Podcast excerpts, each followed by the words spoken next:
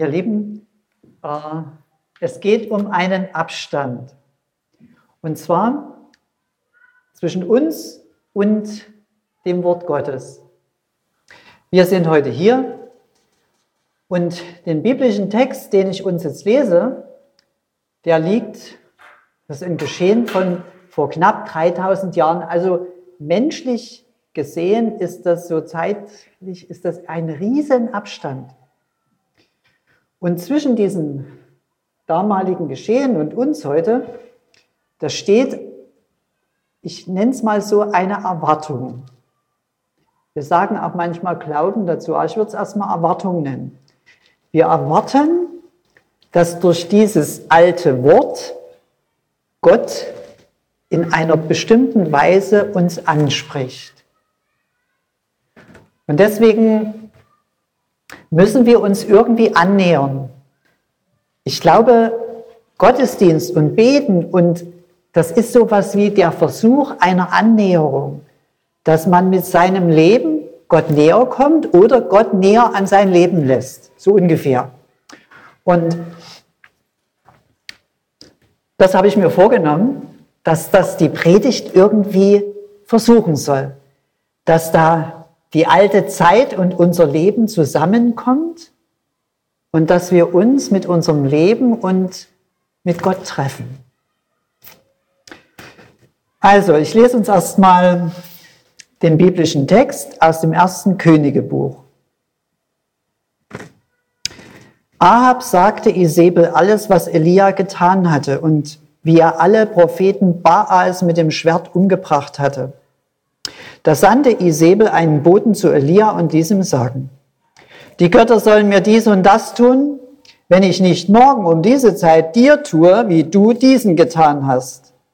Da fürchtete er sich und machte sich auf und lief um sein Leben und kam nach Beersheba in Juda und ließ seinen Diener dort. Er aber ging hin in die Wüste, eine Tagesreise weit, und kam und setzte sich unter einen Ginsterbusch und wünschte sich zu sterben und sprach, es ist genug, so nimm nun Herr meine Seele. Ich bin nicht besser als meine Väter. Und er legte sich hin und schlief unter dem Ginster.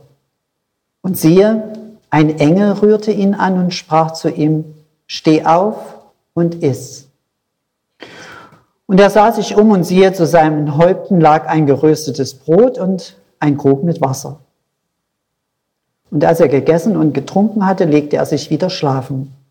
Und der Engel des Herrn kam zum zweiten Mal wieder und rührte ihn an und sprach, steh auf und iss, denn du hast einen weiten Weg vor dir. So, ihr Lieben, wir beginnen mal. Und wir beginnen sozusagen in dieser alten Zeit. Das ist wirklich kaum vorstellbar, wie so die Verhältnisse damals waren. Wir wissen aber etwas drüber. Und hier wird Folgendes erzählt.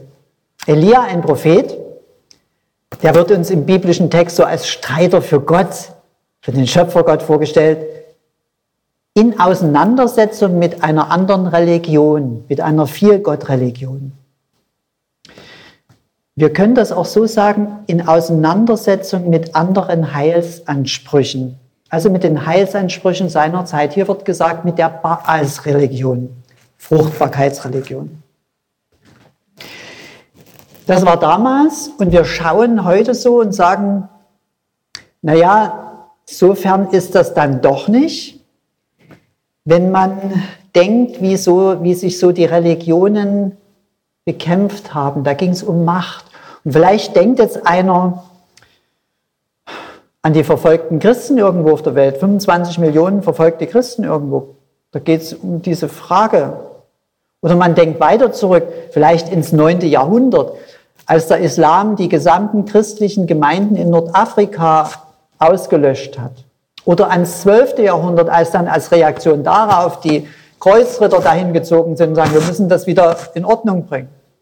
Vielleicht denkt man so an Kriege und Macht und hm. Jeder denkt ein bisschen was anders. Die Heilsansprüche, die begegnen uns ja auch heute. Wir haben ja fast sowas wie eine Gesundheitsreligion. Sagt, wenn du das und das machst und das Wellness und dann, dann geht's dir gut.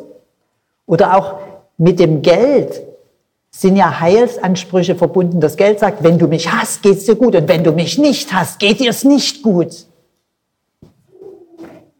Und da wird sozusagen, wenn wir jetzt blättern in der alten Zeit, ein Kapitel vorher berichtet, worauf die Geschichte eigentlich zielt. Da wird sozusagen von einem durchschlagenden Erfolg des Propheten Elia berichtet und da hat sich Folgendes ereignet. Auf dem Berg Karmel gab es eine große Volksversammlung. Also waren einige tausend Leute da, Männer, dann die ganzen Stammesfürsten, die Stammesführer und der König. Und der Deal war folgender. Die beiden Religionen, die Jahwe-Religion und die Baas-Religion, die müssen jetzt gegeneinander antreten. Es wird ein Altar gebaut, ein Opfertier drauf. Und wessen Gott das Opfer von alleine entzündet, der ist der wahre Gott. Und dann geht es los, die 450 Baalspriester, die halten ihren, äh, ihren Kultus ab, ihren Ritus, die ritzen sich, die schreien, die machen Musik, die tanzen und es passiert nichts. Als es Nachmittag wird, ist dann Elia dran, er ist alleine und er sagt, holt sieben Eimer Wasser und gießt das über das Opfer. Und nochmal und nochmal. Also 21 Eimer Wasser. Und dann ist uns das Gebet, das Elia überliefert, der das Volk fragt, wie lange wollt ihr auf beiden Seiten hinken zwischen Gott und Baal, zwischen Treue und Beliebigkeit? Und niemand sagt was. Und dann sagt er, Gott, damit alle erkennen, dass du Gott bist, entzünde das Opfer. Und in dem Moment fällt Feuer und es wird berichtet, das Feuer war so stark, dass alles sich in Rauch auflöste. Und alle sind beeindruckt und es, alle rufen, Gott, unser Gott, das ist der Herr, das ist der wahre Gott. Und mitten in diesem Gottesdienst kommt die Stimme des Elia, sagt, hebt die Hand, alles ist still und sagt, ergreift die Priester des Baals und tötet sie. Im Kapitel 18, ich habe nochmal nachgeguckt, da heißt das wörtlich, und Elia ließ sie abschlachten. Und der König und die Stammesfürsten, die sind schwer beeindruckt von dem Feuerwunder und dann von dem wirklich durchgreifenden Handeln des Elia. Und das Blut fließt in Strömen. Und wir merken irgendwie, der Abstand ist nicht geringer geworden. Denn das ist uns doch irgendwie so fremd und so. Dieser Mann, Elia, mit seiner Treue zu Gott, aber auch mit seiner Gewalt, der ist irgendwie ganz weit weg von uns. Glaube und Gewalt, da sind wir doch sprachlos. Das, da sagen wir, Glaubensfeuer gut und schön, aber so ein Glaubensfeuer, das lässt uns doch irgendwie zurückschrecken. Okay, jetzt schauen wir von dem Elia weg, wo wir gesagt haben, also so nicht, ne? Und schauen mal auf uns und sagen, bevor wir jetzt mal selbstgerecht den Kopf schütteln und sagen, also, sollten wir aber mal bei uns die Frage ehrlich zulassen, was passiert denn mit uns hier drin oder in unserer Gemeinschaft, wenn unsere Interessen bedroht sind oder wenn wir denken, sie sind bedroht, irgendwo hört doch bei jedem der Spaß auf. Vielleicht schon beim Geldbeutel. Okay, soweit und jetzt setzt das ein, was ich erzählt, äh, vorgelesen habe. Die Versammlung wird aufgelöst, die Baalspriester sind tot und der König Ahab, der König von Israel, fährt zurück auf seinem Wagen und erzählt seiner Frau Isabel, die nämlich die Baal als Religion eingeführt hat, die sozusagen die Königin des Baal, so nennt sie sich, erzählt es. Das Feuerwunder und dann, dass, dass Elia so konsequent durchgegriffen hat. Und Isabel, die schäumt, die schäumt. Es entsteht eben im Kampf Zorn. Und sie überlegt jetzt, eine kluge Frau, wie kann sie das Volk Israel für ihre Religion zurückgewinnen? Wie kann sich das Blatt wenden? Ganz klar, Elia muss weg. Der Mann muss weg, das ist er. Aber sie ist schlau, sie sagt, ein Märtyrer darf es nicht werden. Also ein Meuchelmörder werde ich nicht schicken, sondern ich muss es so machen, dass dieser Prophet Angst bekommt. Durch Angst werden die Großen klein. Also lässt sie vor Elias und vor den Ohren des Volkes, schickt ihre Boten aus und überall wird ausgerufen, was Elia betrifft, Leute, sagt unsere Königin Isabel, die Götter sollen mir dies oder das tun, wenn ich nicht morgen mit Elia das tue, was er jenen getan hat. Soweit, so gut. Aber nun ist interessant auch für uns, was jetzt geschieht. Denn normalerweise würde man annehmen, dass von so einem wirklich Propheten Gottes, der da mal richtig, da wird, müsste man annehmen, dass es sagt, die Königin kann reden, wie sie will. Sie hat zwar auch Macht, aber Gott hat doch größere Macht, oder?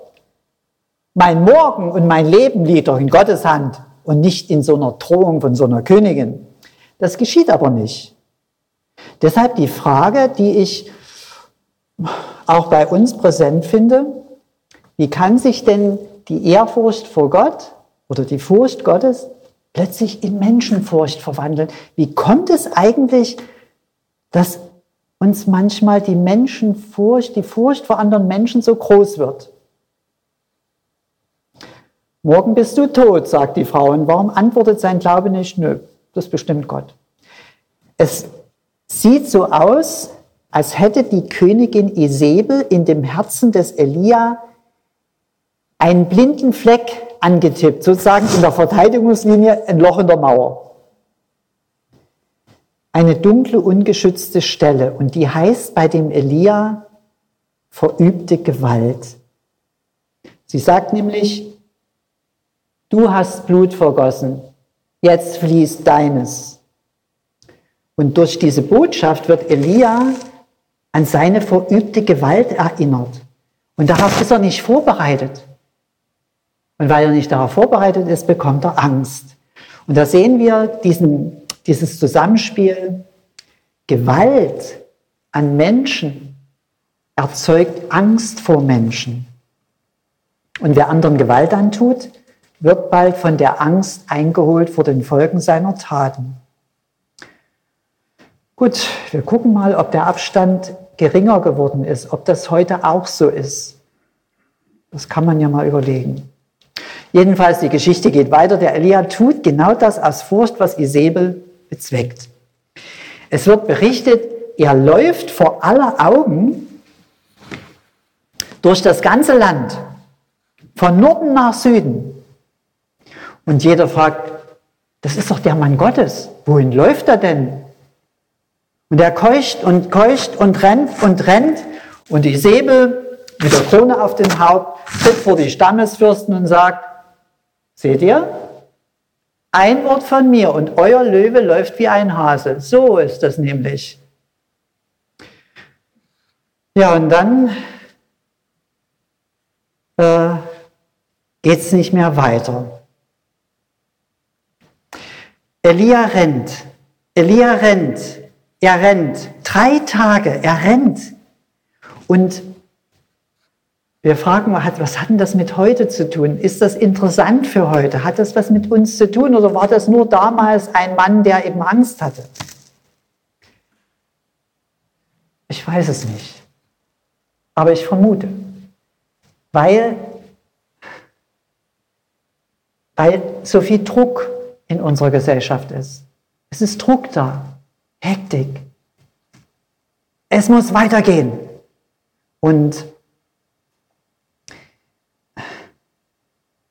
Warum hasten wir so? Warum ist das so? Haben wir das Ziel aus den Augen verloren und verdoppeln deshalb unsere Geschwindigkeit? Warum ist unsere Gesellschaft so unter Druck? Diese Frage kommt ja so ein wenig nach oben, wenn man so einen Mann sieht, sagt, warum rennt denn der? So was macht denn der? Und dann wird Folgendes berichtet. Der Prophet läuft in die Wüste. Und Wüste, da kommt jedenfalls bei mir und ich möchte es gerne auch bei euch wecken, da kommt ein Bild nach oben. Wüste, das ist irgendein bestimmter Ort, ein lebensfeindlicher Ort. Da geht man nicht einfach so hin. Und zugleich ist es in der biblischen Überlieferung, ist die Wüste immer der Ort der besonderen Gottesbegegnung. Und nicht umsonst sprechen wir manchmal von Lebenswüsten.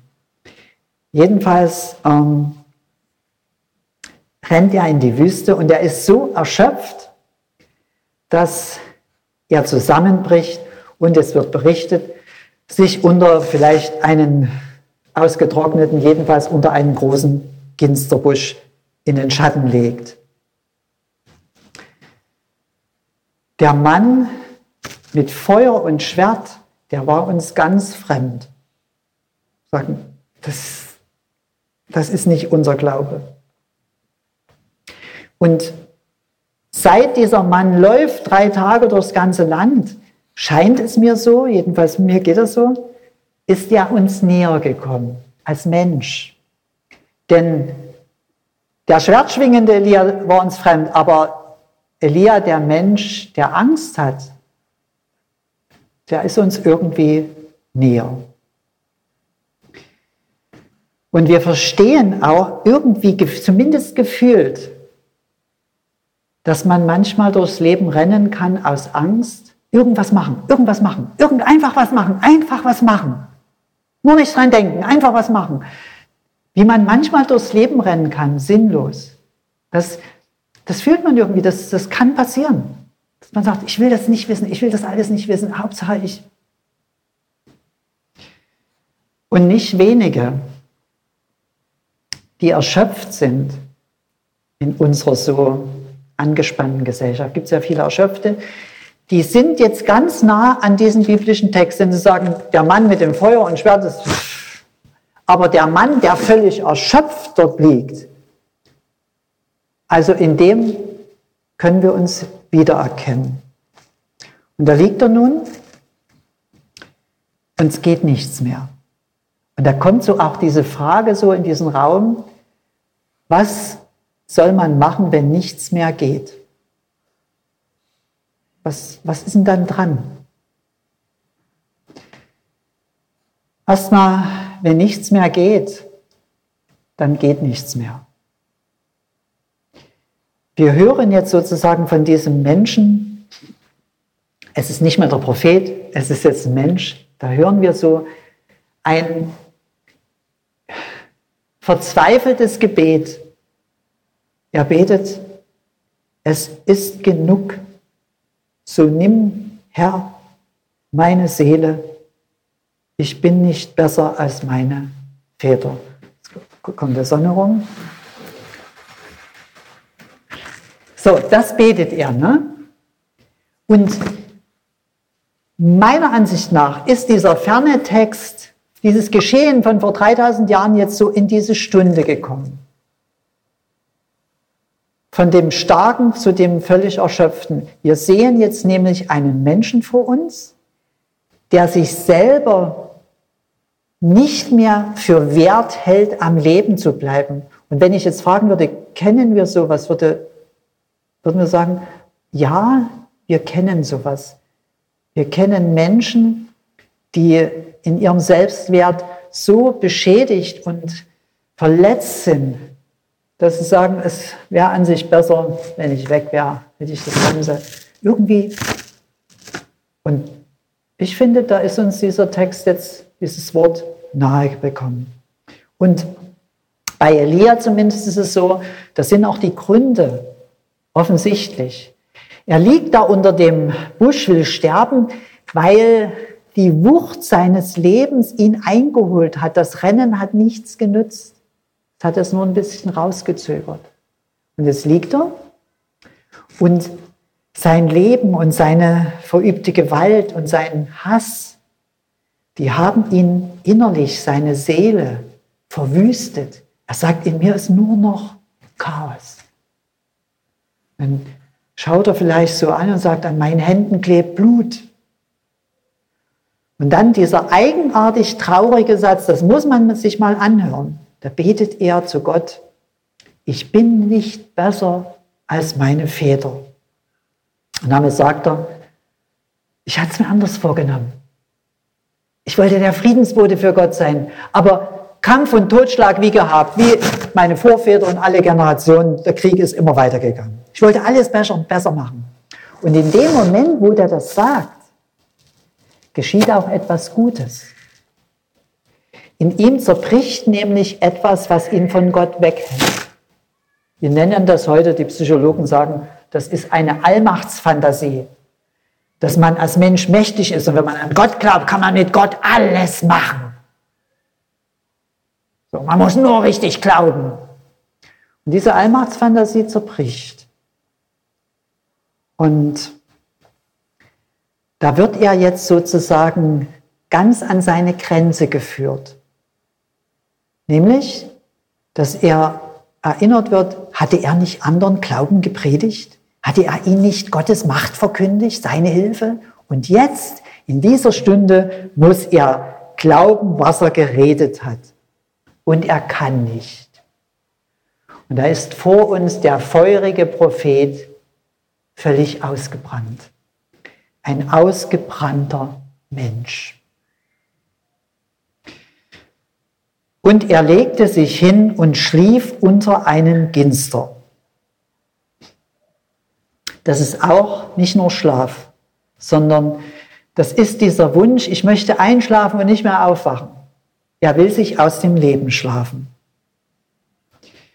Und nun wird etwas berichtet, was auch in unseren Erfahrungsbereich gehört. Das heißt, es ist nicht eine Geschichte von damals, sondern es ist irgendwie auch etwas, was wir zwar sehr vorsichtig, aber auch erzählen können. Da heißt es, ein Engel rührte ihn an und sprach, steh auf und iss. Und als er gegessen und getrunken hatte, legte er sich wieder schlafen. Und der Engel des Herrn rührte ihn wieder an und sprach, steh auf und iss.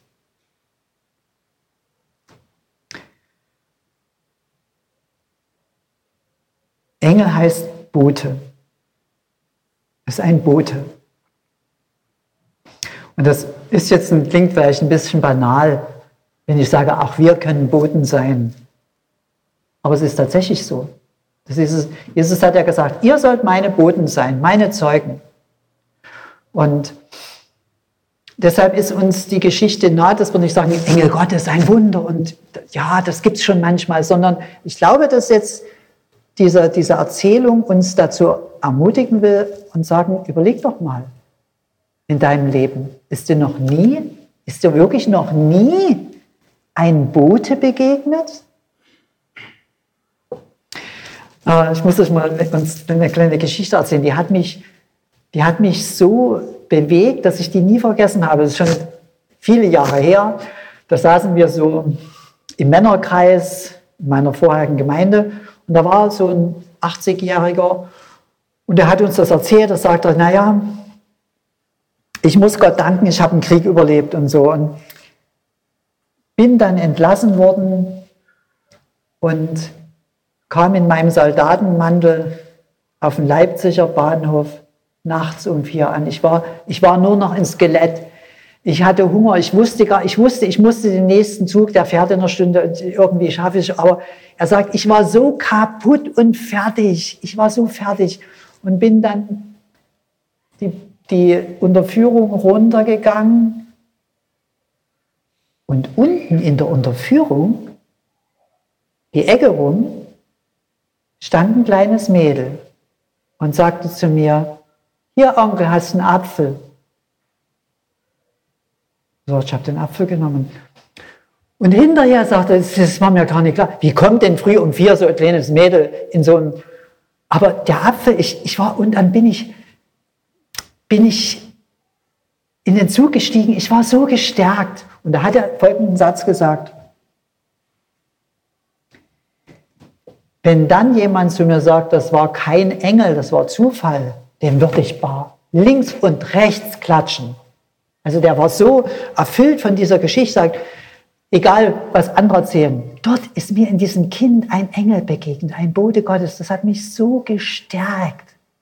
Das hat er nie vergessen und ich habe diese Geschichte auch nicht vergessen, wie er das so mit Tränen in den Augen erzählt hat.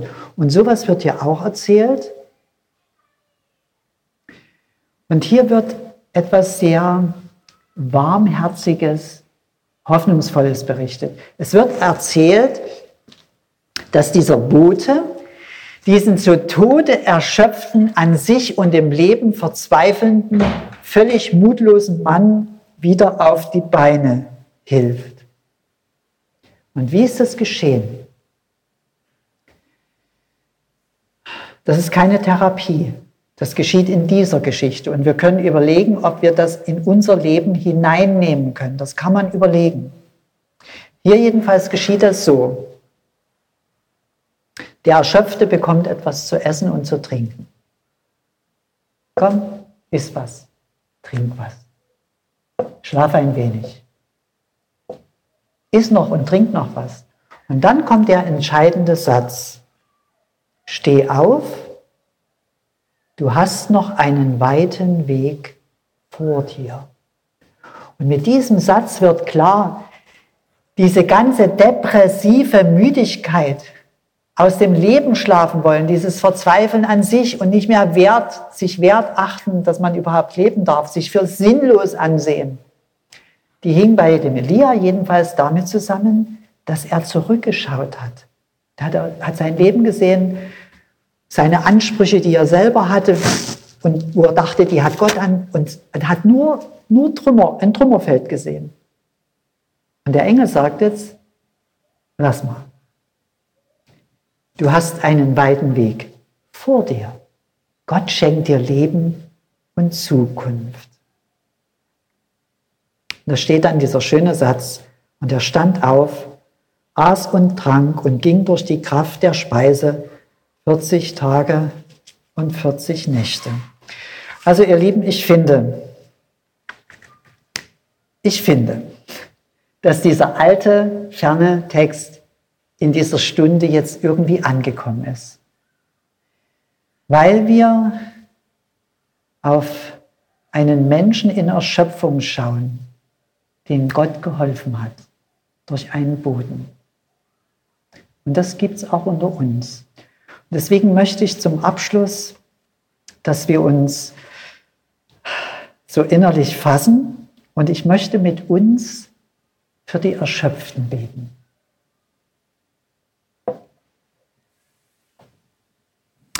Himmlischer Vater, durch dein Wort hast du uns nicht nur auf die Wege, die zur Erschöpfung führen, sondern auf die Erschöpften selber gewiesen. Und wir kennen Menschen, denen es so geht. Sie stehen uns vor Augen. Und in dieser Stunde wollen wir für sie beten. Wir beten darum, dass die Erschöpften die Kraft bekommen, Frieden zu machen mit ihrer Vergangenheit. Denn du sagst, es ist gut. Und wir bitten darum, dass die Erschöpften ihr täglich Brot bekommen. Und wir bitten darum, dass du ihnen einen Boten schickst, und wir bitten für die Erschöpften, dass du in übernatürlicher Weise ihnen Licht in ihr Herz gibst, dass ihnen ganz deutlich aufgeht, dass sie noch einen weiten Weg vor sich haben und dass du es bist, der Leben und Zukunft schenkst, schenkt. Wir stellen im Besonderen jetzt die Erschöpften unter deine Macht unter die Kraft des Blutes Jesu, unter den Schutz deiner heiligen Engel und danken dir für das Vorrecht, dass wir für diese Menschen, die uns am Herzen liegen, Fürbitte tun dürfen. Dein Segen sei über ihnen. Amen. Und der Friede Gottes, der höher ist als unser Denken, bewahre unsere Herzen und Sinne in Christus Jesus. Amen.